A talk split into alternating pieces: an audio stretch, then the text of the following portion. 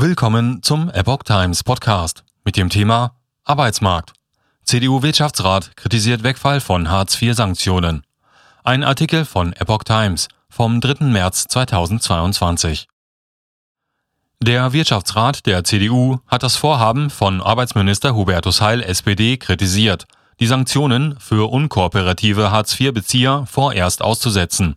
Zitat die erneute Flüchtlingssituation wird den Druck auf unsere Sozialkassen weiter erhöhen, sagte Wirtschaftsrat Generalsekretär Wolfgang Steiger der Neuen Osnabrücker Zeitung.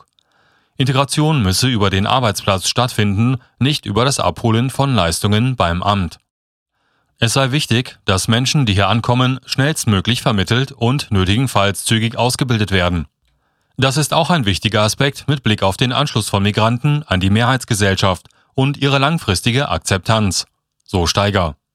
Der Generalsekretär des CDU-nahen Wirtschaftsverbandes sieht das System des Förderns und Forderns durch das Aussetzen der Sanktionen außer Kraft gesetzt.